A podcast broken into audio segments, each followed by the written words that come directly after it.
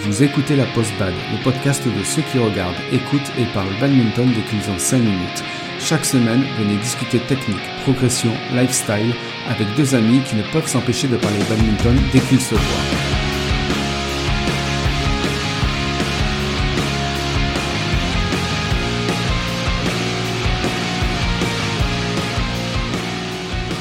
Bonjour à tous et bienvenue dans ce nouvel épisode de la Post Bad. Aujourd'hui, c'est un épisode spécial sur l'actualité. Je suis Joe. Et je suis J. Alors, aujourd'hui, on va parler de la reprise du badminton après euh, toute cette période de confinement et euh, de Covid. Et euh, on va parler surtout de, bah, de des préconisations de la Fédé, de comment les clubs s'organisent pour réouvrir un peu les gymnases.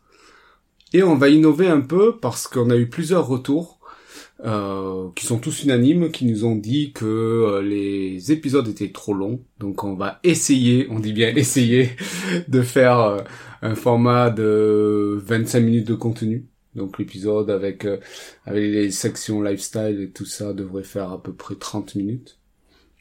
Donc on va essayer de s'y tenir. C'est notre objectif pour la suite. Alors on va commencer avec du coup la- l'actualité du badminton. Euh, donc on est en septembre, les clubs vont rouvrir ou ont déjà réouvert. Il y a des mesures qui avaient été éditées, qui ont été mises à jour plusieurs fois euh, depuis juin, mai-juin. Et on voulait voilà en discuter avec vous et euh, vous dire ce qu'on en pense. Dans les recommandations de la Fédé, on trouve notamment une fiche conseil qui est assez synthétique et concise. Et on a aussi des conseils pratiques donnés euh, au club. Euh, du coup, qui, tout ça, ça décrit le protocole. Et en quelques mots, qu'est-ce qu'on doit mettre en place? Euh, Alors, si on lit la fiche conseil, on doit respecter une distance de 1 mètre entre chaque joueur. Donc, euh, ça, c'est facile quand on est en simple. C'est assez difficile... Enfin, disons, il y a une distance à respecter entre chaque terrain pour que les, joueurs évitent de, de se retrouver à, à plus d'un mètre, à moins d'un mètre. On reviendra là-dessus par rapport au double, euh, parce que notamment plus loin on parle du double. Euh, et après la deuxième euh, recommandation, c'est qu'il n'y ait qu'une seule personne qui monte les terrains. Je sais pas ce que t'en penses toi, Gigi, mais je pense que c'est un peu, ça va être un peu difficile à respecter. Oui, bah tout à fait, dans, dans la mesure où beaucoup de clubs ont, euh, pour, enfin normalement euh, les terrains c'est c'est des poteaux lestés, Mm. c'est une paire de poteaux lestés par terrain. Alors en supposant qu'il y ait 6 ou 7 terrains par euh, pour une salle, euh, s'il faut que ce soit la même personne qui monte tous les terrains, ça va faire perdre pas mal de temps et ça va être un petit peu compliqué. Quoi. Bah, c'est compliqué euh, parce que ça va prendre du temps. Mhm. Et puis euh, voilà, faut désigner une personne quoi. Oui, ouais. Celui qui a tiré la, à la courte paille et qui a perdu quoi. Ouais, parce que clairement, faut pas que ce soit la même personne à chaque créneau, si euh, du moins cette règle est respectée. Ouais. Et euh, j'imagine aussi, euh, bon là c'est pas précisé, mais que c'est cette personne aussi qui démonte les terrains, je sais pas. euh. Oui, bah, la logique, c'est oui, c'est cette personne-là qui doit démonter les terrains aussi. Donc en gros, elle doit faire l'ouverture et la fermeture et se taper le montage et le démontage. Ouais, Mm. Ouais, voilà. Euh, pas sûr que ce soit très respecté ça. Euh, non, à mon avis, non. Mais après, je pense qu'il y a quand même des moyens plus euh, plus judicieux de de respecter, enfin, de mettre quand même des règles suffisamment euh, pas draconiennes, mais suffisamment souples. Et pour respecter quand même le- les règles d'hygiène. Donc Mm. euh, il pourrait très bien y avoir plusieurs personnes qui montent les terrains et donc et du coup les mêmes personnes euh, seraient assignées pour démonter euh, le, le terrain qu'il a monté par exemple. Ou même au pire, euh, avant que la personne monte les terrains, elle peut très bien se, se le, nettoyer les mains euh, pour être sûr que bah, que soit que qu'il soit désinfecté et que donc euh, quelqu'un d'autre peut prendre le relais quoi. Euh, ensuite, on se retrouve avec trois règles euh, avant de jouer. Donc, euh, chacun arrive masqué avec son propre matériel, raquette, volant, gourde et gel hydroalcoolique. Euh, on doit ensuite marquer ses propres volants avec un signe distinctif pour chaque joueur. Et les joueurs doivent se laver les mains ou utiliser du gel hydroalcoolique avant et après avoir joué. Alors chacun arrive masqué avec son propre matériel. c'est pas trop compliqué. c'est pas trop contraignant. Faut juste y penser. Qu'arriver sur le terrain avec le, le masque, bon, en gros, c'est juste le, le seul truc en plus, c'est d'avoir le masque. Ensuite, euh, venir avec ses propres volants marqués, bon, faut juste le prendre le temps de marquer ses volants. Ça, oui. Mais bon, ça, ça implique d'autres euh, soucis. Enfin, on va, on va Ouais, en on, on en revient après, parce que juste Ouais. euh, après. Et après, les joueurs doivent se laver les mains, utiliser du gel hydroalcoolique avant et après avoir joué. Euh, ça, c'est une habitude à prendre. Je sais pas si les euh, joueurs vont forcément respecter. Mm. Je pense que ils, vont le faire de temps en temps, pas Mm. sûr. euh, Pas de, peut-être pas effectivement de manière systématique, mais euh, mais bon, à partir du moment où le- il y a du gel hydroalcoolique mis à disposition, euh, on va dire à un endroit judicieux, Mm. euh, il n'y a pas de raison. Ouais. Euh, ensuite, euh, les recommandations sur le terrain. Alors, utilisation uniquement de ses propres volants préalablement marqués. Pas de serrage de main avant ou après la partie. Et pratique normale de double. Alors, euh, premier point, c'est l'utilisation de ses propres volants. Pour moi, ce que j'en pense, c'est que euh, bon, c'est des habitudes, des nouvelles habitudes à prendre, c'est-à-dire qu'on va, par habitude, on va ramasser le volant soit avec la main, soit avec la raquette, mais pas forcément son volant. C'est une habitude. Moi, je sais que j'ai eu du mal. Euh... Je sais pas. Utiliser autant de volants qu'il y a de joueurs pour un match, on va dire, pour moi, ça me semble euh, compliqué à respecter euh, de manière stricte. Euh, surtout en double. Surtout en double. Après oui, il y aura il y aura forcément des oublis. Euh, euh, il faut même s'ils sont marqués, euh, faut regarder. Enfin, je, moi je pense clairement qu'en tout cas au début, euh, ça va être très très compliqué et puis ça va perturber. Ça ça va ajouter une charge de cognitive on va dire à chaque joueur euh, pour savoir. Euh, quel est son, si c'est son volant ou pas, déjà qu'il faut penser au score, faut penser à qui sert, enfin il y a plein de choses. C'est un truc en plus, je pense, qui va embêter tout le monde et qui va pas donner envie de de le de bah, de de le respecter. Bon après, euh, à la limite ça, je pense que si c'est pas forcément respecté, mais qu'on se lave correctement les mains après, bon, après bon bien sûr on peut se on peut porter une main à la bouche ou quoi que ce soit, mais Mm. il, euh, normalement on prend on prend quand même le volant avec la main gauche, souvent, enfin pour un, dro- un gaucher, un droitier pardon. Du coup, bon, si on prend l'habitude de se de s'essuyer avec la main droite, normalement ça devrait pas être un problème, mais bon. Ouais. Euh, je sais que ça, je l'ai vu aussi que ça pose euh, souci à des gens qui arrivent pas à ramasser le volant juste avec la raquette. Hmm. Donc, euh, euh, pour envoyer le volant euh, bah, à son propriétaire, bah, si t'arrives pas à le choper avec la raquette et le renvoyer, euh, On peut juste le pousser. ouais, tu le pousses avec la raquette, mais bon, ça te fait un peu racler la raquette sur le sol. euh. Mhm. Bon, voilà, j'ai j'ai vu ça, Non, c'était... non, mais effectivement, ouais, pour les, le- les, les personnes qui n'ont pas l'habitude de ramasser les volants avec la raquette, ça risque d'être un peu compliqué. Enfin, c'est rigolo. Ouais. Euh, pas de serrage de main avant ou après la partie. Moi, ce que j'ai constaté, c'est que globalement, on y arrive. hein. On, on tape avec les raquettes pour. oui, ça, c'est- ça j'ai pu constater que quasiment tout le monde a pris le pli sur ça. C'est vraiment pas un truc compliqué à faire. Et puis bon, ça fait plus rigoler qu'autre chose, ouais. justement de de bah, de pas justement se serrer la main et faire un, on va dire un autre signe quoi.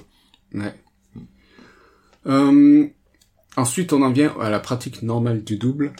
Euh, alors, ce que ce qui est un peu euh, contradictoire avec euh, avec la première règle qu'on a dite euh, sur le, la respect, le respect de la distance de 1 mètre. Euh, ouais, pour moi, ça, me semble vraiment contradictoire. Tout à fait, parce que bon, euh, ça arrive très très régulièrement qu'on se retrouve à moins d'un mètre de son partenaire. Ouais. Et même que on passe euh, dans en moins d'une seconde à la position de son partenaire. euh, Hmm. voilà. Donc clairement, c'est ouais, c'est un peu contradictoire avec cette règle-là et Mm. donc bon. Après, j'avoue que ça nous arrange hein, qu'on puisse faire du double, mais Non, mais bien sûr, mais euh, encore euh, heureusement qu'on peut faire du double parce qu'avec la, en plus avec le début de saison, il y a quand même beaucoup, beaucoup, enfin il risque d'y avoir quand même du monde qui va reprendre. En plus, euh, avec la période de confinement et toutes des toutes salles fermées, je pense que quand même beaucoup d'adhérents sont un peu morts de faim et potentiellement il peut y avoir quand même beaucoup de monde donc de, si on devait limiter juste au double au simple et, ça ferait quand même pas beaucoup de monde qui pourrait jouer en même temps mm. Euh, ensuite, les deux dernières règles sur le rappel des gestes barrières badminton. Donc remplacer les gestes de convivialité, serrage de main par un geste avec la raquette. Bon, ça on vient d'en parler. Et renvoyer le volant quand ce n'est pas le sien uniquement avec l'aide de la raquette, ne pas le toucher. Ça aussi on en a parlé. Donc euh, voilà. Et ensuite on en vient à comment s'organisent les clubs. Euh, donc là, euh, en gros, il y a une gestion des terrains, une gestion de la circulation, la vérification du port du masque, fermer son clubhouse. Bon, nous on n'en a pas, mais pour les clubs cadres, parce que je pense pas que tous les clubs en aient. Ouais.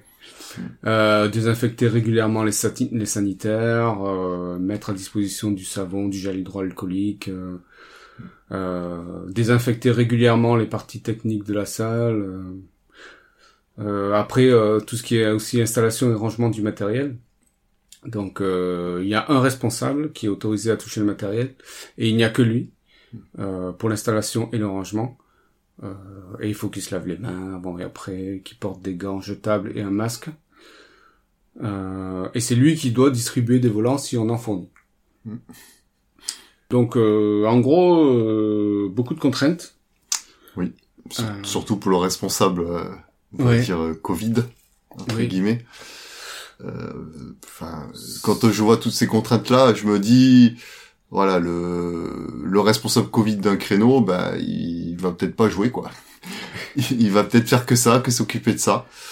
Oui. S'il veut, s'il veut, on veut respecter scrupuleusement euh, les consignes de la Fédé. Et surtout, euh, si on on en a pas discuté là, mais il y a une fiche de présence. Hmm. Euh, que l'encadrant euh, de la séance doit maintenir à jour. Donc il doit et noter, que lui. Voilà. Et, que, lui en plus.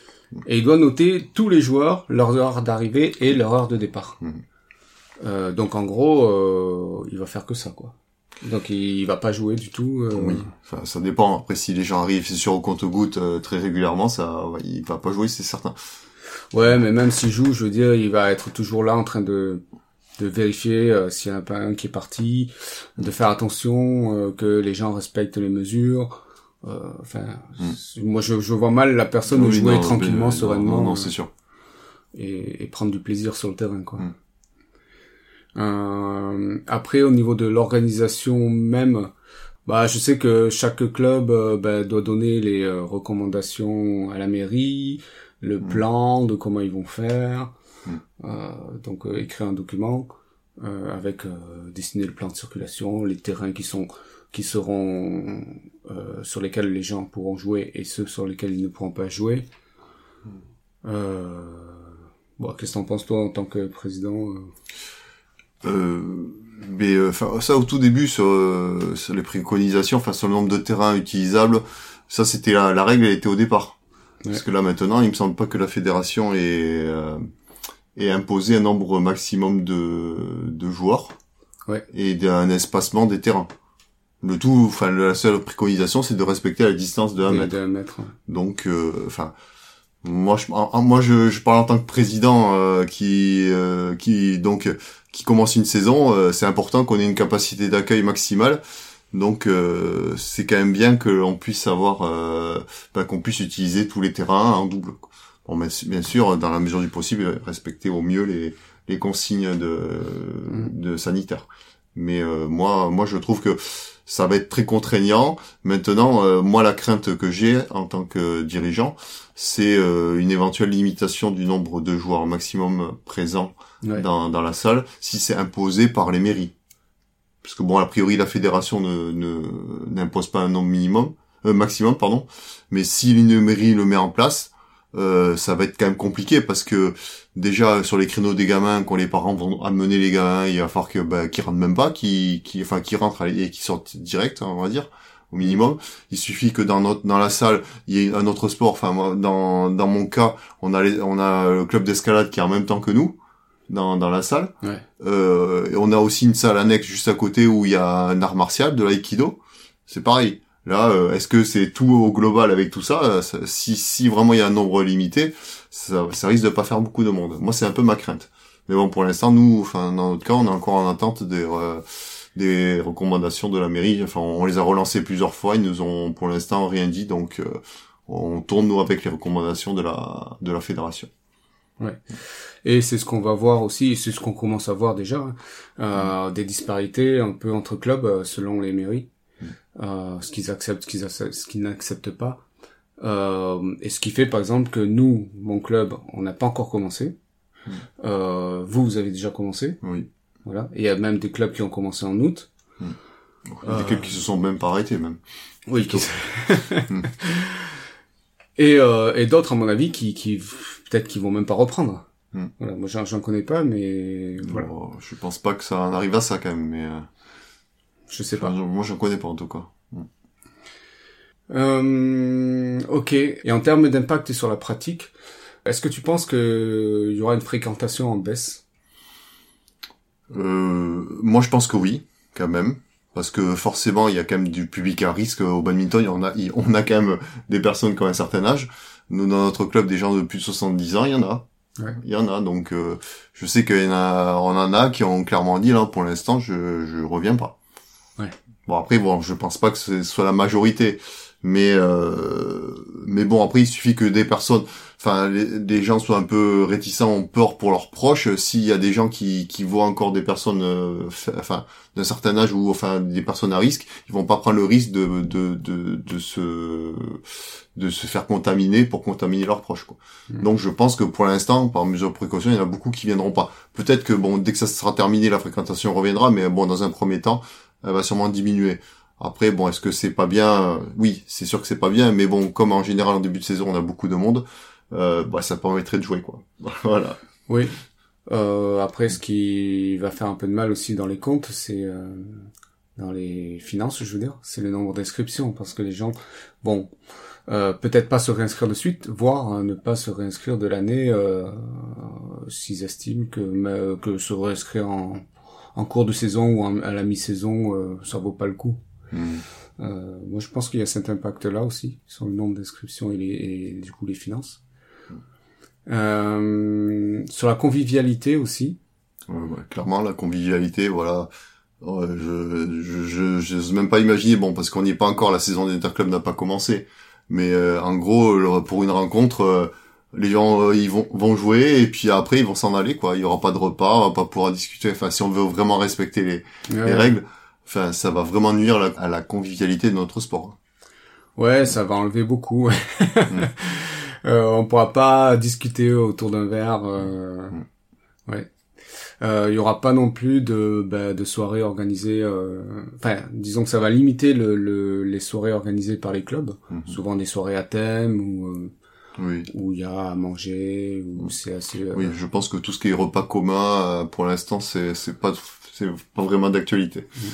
Et c'est vrai qu'on a euh, beaucoup, on, a, on, a, on en a au moins une ou deux soirées de début de saison euh, pour voilà pour Ben, pour euh, connaître les nouveaux les nouveaux euh, pour que les nouveaux aussi connaissent le club et les gens du club quoi. oui et puis pour Ouais. marquer le début de la Oui. saison aussi. Mhm. Et ça, ben malheureusement, on- je pense qu'on le verra pas ou on le verra plus tard. Mhm. Euh, ensuite, pour les entraînements, je sais pas, peut-être que ça va limiter le nombre de personnes aussi aux entraînements. Euh, comment tu veux dire euh, les nombres de personnes qui vont vouloir venir aux entraînements Les ou- deux, euh, les, les gens qui vont vouloir venir et euh, les- le nombre de joueurs autorisés euh, Oui. aux entraînements.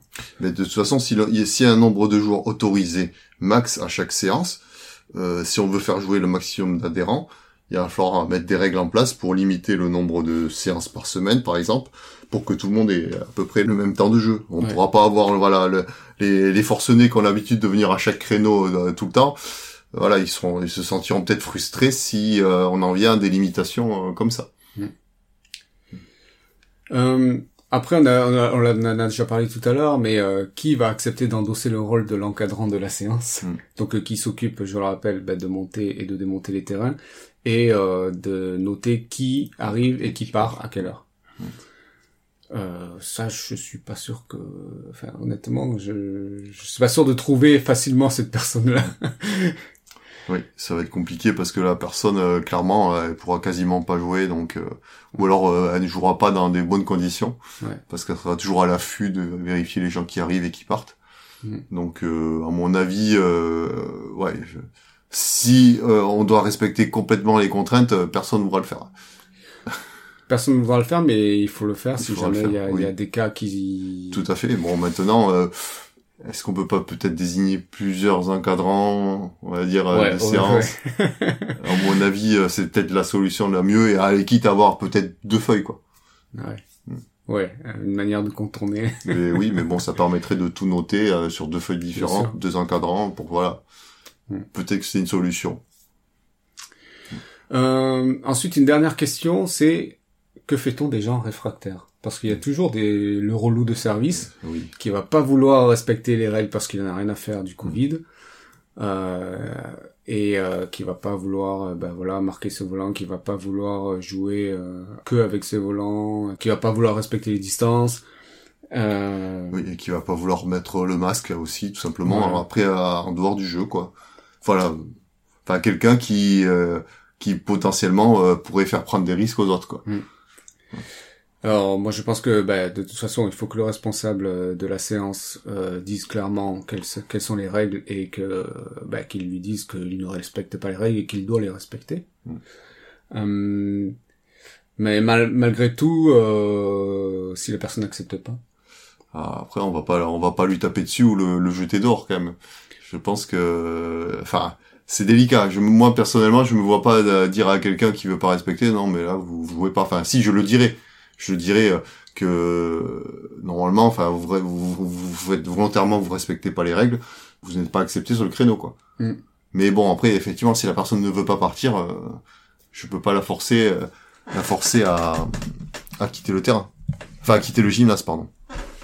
oui, je pense que si chaque adhérent euh, sent que la personne est, est potentiellement, enfin, euh, je mets bien les trucs entre guillemets euh, dangereuse parce qu'elle respecte pas, euh, les gens euh, de non de même peut-être ne voudront plus jouer avec cette personne-là et bon, si cette personne-là se retrouve avec personne pour jouer, ben, ben elle va, elle va forcément à un moment donné euh, partir parce qu'elle va pas jouer. Mais est-ce que c'est, est-ce qu'on va vraiment en venir à ça? Je pense pas. non, mais euh, moi je pense que voilà, la, la bonne solution c'est d'encourager les personnes à ne pas jouer avec euh, cette personne-là Mhm. Et d'elle-même euh, elle aura pas de joueur euh, avec qui jouer et ben voilà, ce sera sa, sa, sa punition. Mm. Ce serait euh, ce qu'on recommande nous en tout cas. Euh, Après, je pense que bon, chacun est intelligent et et voit, enfin, est capable de peser parce que bon, euh, clairement, euh, je pense que certains diront que les euh, les contraintes que la Fédé a mis en place sont peut-être un peu lourdes et bon, euh, peut-être alléger un petit peu les comportements, enfin les euh, oui. le le comment dire la le fonctionnement mais pour quand même respecter un minimum de choses euh, suffirait et bon euh, peut-être que certains penseront que ça suffit euh, ce que la personne fait euh, Ouais, respecte même si elle respecte pas tout et bon ça peut passer mais bon après c'est un bon il faut essayer de le faire en bonne intelligence quoi Oui, oui, bien sûr. Euh, dernier point, tu as reçu une note, toi tu l'as reçu parce que tu es président, oui moi je l'ai pas reçu, Mhm. une note de la Fédé par mail qui dit qu'elle offre le prix de la licence pour toute première licence prise après le 1er mars 2020. Donc deux conditions, c'est la première fois que, vous- que vous prenez la licence et après le 1er mars 2020. Mhm. Euh, Qu'est-ce que t'en penses toi? Moi je moi je trouve que l'idée est plutôt bonne Euh, ce que je trouve dommage, c'est qu'ils auraient très bien pu aussi la- l'appliquer à tout le monde, pour moi, parce qu'il n'y a pas que les premières licences. Et, euh, et, quitte à peut-être mettre un, une espèce de prorata, plutôt que de, mettre, de faire prendre en charge, de prendre en charge complètement la nouvelle licence. En tout cas, euh, ils auraient très bien pu prendre un pourcentage, on va dire, de la nouvelle licence par rapport au temps qu'on n'a pas pu jouer. quoi. Ouais, alors moi je serais pas aussi drastique que ça. Moi je pense que c'est pas très grave pour nous qui l'avons pris en début de en début de saison. Euh, mais je suis assez d'accord avec toi euh, sur euh, pourquoi la première licence. Euh, non, toute toute personne qui a pris la licence 2019-2020 après le 1er mars. moi, je, je pense que la fédération a c'est plutôt dit que voilà les les gens qui sont licenciés depuis longtemps, c'est pas parce qu'il y a le Covid qu'ils se qui se les relicencieront pas. Donc ils se sont dit bon c'est pas la peine de d'apporter cette ristourne là pour eux parce que dans tous les cas ils vont se réinscrire. Alors que les, les prix, effectivement, les, les ceux qui prennent la licence pour la première fois, c'est des, surtout que là, ils auront pas joué depuis longtemps, parce que si au 1er mars, ça veut dire qu'ils auront même pas joué 15 euh, jours, quoi. Euh, c'est des gens, ouais, c'est pour essayer d'inciter ces gens-là à revenir et du coup reprendre des licences, mais. Euh... Bien sûr. Euh, ça a fait quand même de, un peu plus de gestion pour les clubs si j'ai bien compris. Oui, non, mais je crois qu'apparemment c'est automatique dans le dans l'outil quand la personne se réinscrit, euh, automatiquement c'est défalqué le parce qu'ils savent euh, si les gens sont bien identifiés, donc ils savent très bien qui va pas payer la part euh, la part fédérale. Mais bon, malgré tout, c'est quand même une somme, c'est, c'est des sommes différentes, donc du coup, en trésorerie, ça a des choses différentes qui vont passer, il va falloir que, voilà. oui, il y a une petite gestion quand même derrière. Il y aura une petite gestion. Bah, mais bon, est-ce que vraiment ça concerne beaucoup de monde? Je serais curieux de savoir, la quantité de, de primo licenciés euh, après le 1er mars de l'année dernière. À mon avis, je, je suis même pas sûr qu'on atteigne les, les, les 100 ou les 200. Hein. Oui, je pense. Eh bien, très bien. Euh, je pense qu'on a un peu dépassé les 25 mm. minutes de contenu. Euh, en tout cas, on a fait plus court, beaucoup plus court que d'habitude. Euh, voilà, sur l'actualité euh, du badminton en cette rentrée de septembre. Euh, et du coup, je te propose là maintenant bah, de passer sur la section lifestyle.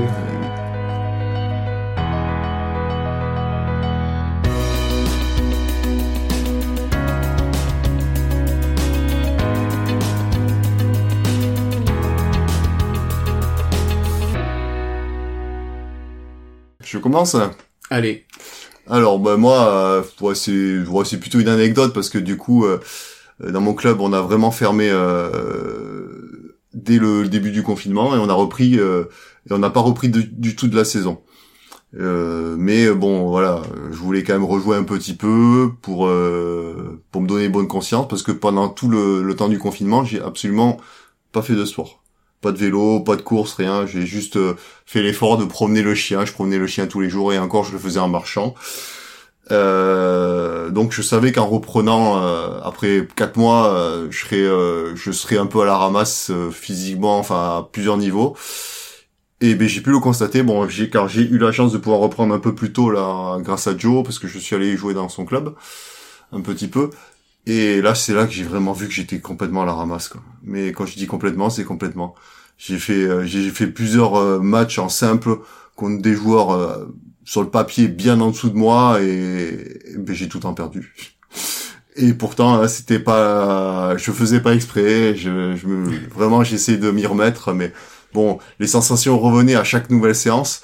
Mais voilà, après, je crois que j'ai dû faire trois ou quatre séances, pas plus, euh, au club de Joe, et ben, malgré tout, c'est parvenu. Hein. J'ai pas réussi à gagner un match, en simple en tout cas. Moi, je, je confirme parce que bon, je te connais quand même depuis longtemps, et franchement, euh, tu ratais tout quoi. Mais mm c'est rien ne passait, euh, tes gestes techniques euh, d'habitude passent tout le temps, euh, là tu passais rien du tout, c'était, t'étais pas reconnaissable quoi. bah après voilà, moi je, moi, je suis un joueur qui joue beaucoup aux sensations, du coup c'est c'est le fait de jouer beaucoup qui fait que j'arrive à avoir des sensations, bah là j'en avais pas tout simplement, et, bah, du coup je ratais tout. Et bon pour reprendre le jeu, il fallait, je savais que pour reprendre un peu le, les sensations, il fallait que j'ai un peu plus, j'ai beaucoup de temps de jeu, et bon comme j'ai pu taper qu'une seule fois par semaine ben j'ai pas pu vraiment récupérer rapidement le, les sensations. Mais bon là du coup ça va mieux. Là j'ai repris à mon club, j'ai pu taper dans un autre club un petit peu aussi euh, au mois d'août. Donc euh, là ça va un petit peu mieux. Bon d'autant plus que je m'étais mis un peu la pression parce qu'au départ j'étais je m'étais inscrit euh, et qualifié inscrit et qualifié pour le championnat d'Europe qui devait avoir lieu enfin vétéran bien sûr hein, qui devait avoir lieu fin septembre. Donc je me je m'étais dit si tu joues pas quand même avant le mois de septembre, alors que tu as une échéance importante à la fin du mois, déjà que t'es pas au niveau, là tu vas vraiment être euh, à la ramasse. Donc voilà, c'est pour ça que j'ai fait, j'avais fait l'effort d'aller taper un peu ailleurs. Mais euh, mais bon voilà, c'est du coup comme ça a été reporté, euh, ça m'a un peu enlevé de poids et je me dis c'est bon là, je peux prendre le temps qu'il faut pour me remettre au niveau. T'as un an. J'ai presque un an parce que du coup c'est reporté à la fin du mois de juin. voilà. Alors moi j'ai une anecdote. Alors on disait euh, que avec le confinement et avec toutes les mesures, ça va être difficile un peu d'avoir de, de, la convivialité. Alors cette petite anecdote, elle c'est un peu, euh, ça démontre un peu le contraire. Euh, on était en interclub euh, contre, pareil, un club voisin, et j'avais un de mes joueurs euh, qui, je l'avais mis en simple, et donc il a fait son simple et il s'est fait bon démonter. Mais c'était assez rigolo parce que il, s'était donné à fond et, je me souviens encore au, deuxième set, il était mené à la pause 11-1 et euh, bon, après nous, notre équipe, on a assez une bonne, on a, une assez bonne ambiance. Et voilà, on, préfère plutôt en rire qu'en pleurer. Et euh, bon là, on se foutait un peu de sa gueule euh, sur le sur, la touche. Et euh, du coup, il a gagné, non, il a perdu 21-2, euh, donc il a réussi à marquer qu'un seul point euh, au, à la fin du deuxième set. Mais il était à fond il était à fond. Mais il est, on l'avait jamais vu courir comme ça. Il était à fond, à fond, à fond. Il a perdu 21-2, donc forcément, c'est resté dans les annales de de l'équipe. on, lui rappelle tout le temps. Et euh, là où c'est sympa, c'est que donc son adversaire. Euh, bah, aujourd'hui, quand on le revoit, euh, on a toujours plaisir à le revoir. On se remémore toujours ce, match-là. Euh, et c'est un mec super agréable et du coup, on, a plutôt sympathisé grâce à ce match-là. Et, voilà, ça, fait quelque chose qui nous lie. Et voilà, ça s'est pas passé à l'apéro, ça s'est pas passé euh, dans un tournoi, ça s'est passé pendant le match. Donc même s'il y a pas de, même si on n'a plus de, même si on n'a plus d'apéro après match, la convivialité euh, restera toujours là. Espérons-le. et maintenant, c'est le moment de nous dire si vous avez apprécié cet épisode plus court. Dites-nous-le en commentaire. N'hésitez pas à vous abonner. Aidez-nous à le faire connaître en le partageant. Dites-nous si cet épisode spécial sur l'actualité vous a plu. Et dites-nous aussi ce que vous aimeriez qu'on aborde. Euh, vous pouvez nous écrire à l'adresse lapostbad.gmail.com Et petite nouveauté, Gigi a mis en place un groupe Facebook, donc le groupe Facebook La Postbad, on vous invite à vous y inscrire. Ça nous permettra d'avoir euh, un lieu pour euh, discuter tous ensemble. Alors, le mot de la fin sur l'actualité. Mais protégez-vous. Non, faites, attention. Euh, non, voilà, ça, pourrait être mal interprété. Mais non, ça, d'ailleurs, il faut toujours, hein, protégez-vous quand même. Mais soyez vigilants, faites attention à vos proches et respectez les gestes barrières au maximum pour euh, bah, s'assurer que que le virus ne circule, enfin circule au moins possible. Mais je pense que chacun doit faire des efforts pour euh, respecter des règles qui sont très contraignantes, euh, mais qui sont pas là par hasard. Voilà. du coup, cet épisode se termine et on vous dit à la semaine prochaine pour un nouvel épisode. À bientôt. Salut.